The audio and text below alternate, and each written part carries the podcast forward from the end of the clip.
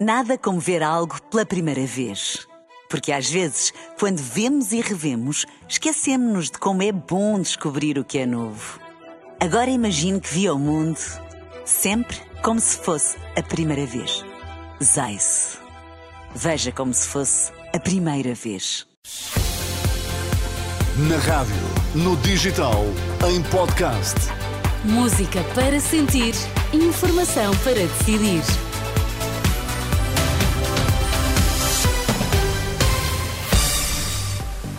Vamos às notícias das duas. Vitor, o que temos agora em destaque? Caso EDP, o Ministério Público admite que Manuel Pinho foi constituído arguído verbalmente. Pequenas e médias empresas consideram muito difícil pagar mil euros de salário mínimo em 2028. Estão as notícias das duas. Informação para decidir na Renascença com Vitor Mesquita. Pequenas e médias empresas veem com muita dificuldade um aumento do salário mínimo para os mil euros até 2028. À Renascença, o presidente da Associação, da Associação Nacional das PMEs, Nuno Carvalhinha, lembra que a proposta de Pedro Nuno Santos traz muitos custos para as empresas. Não vejo como é que vai ser possível para as pequenas e médias empresas suportar um aumento de salário mínimo tão grande. Quando temos um aumento de salário mínimo, temos também uh, automaticamente um aumento de contribuições para a Segurança Social, um aumento da taxa de retenção de, de IRS e, portanto, e, de, e, ao aumentar o salário mínimo implica também não só o aumento do salário mínimo, mas todos os outros salários que as empresas têm, porque nota bem, se, se atualmente temos um salário mínimo de 820 euros e depois vamos, e temos um salário intermédio que está nos 1000 euros, se subimos o salário mínimo para 1000 euros, aqueles salários intermédios também vamos ter que subir na, na proporção, não é? Posição do presidente da Associação Nacional das PMEs, Nuno Carvalhinho, ouvido por Alexandre Abrantes Neves, é um tema que está desenvolvido em rr.pt. Esta manhã escutamos na Renascença o presidente da Confederação do Comércio, João Vieira Lopes, dizer que é muito cedo, é prematuro falar num aumento do salário mínimo nesta altura. Preocupado com os internamentos em cuidados intensivos, o Ministro da Saúde apela à vacinação contra a gripe e a Covid-19. Manuel Pizarro alerta que o vírus da gripe A tem causado doença doença grave. O ministro refere ainda que o pico da gripe deverá acontecer nos próximos dias. Os professores contratados vão receber a atualização salarial com retroativo já em fevereiro. É a garantia do ministro da Educação, João Costa.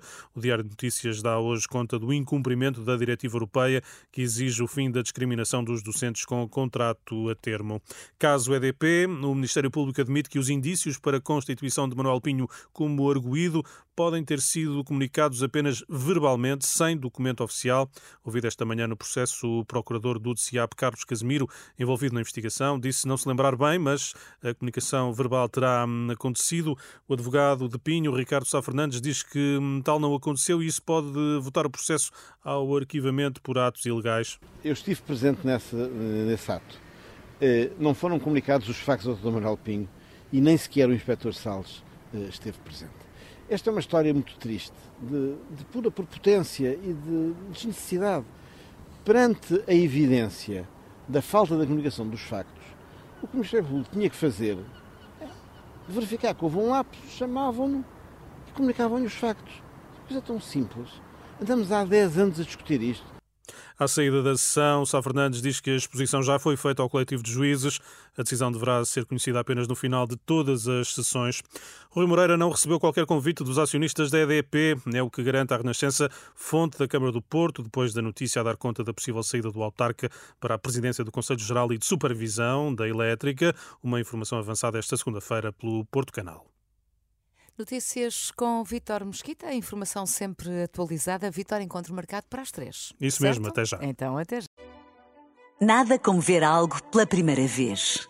Porque às vezes, quando vemos e revemos, esquecemos-nos de como é bom descobrir o que é novo.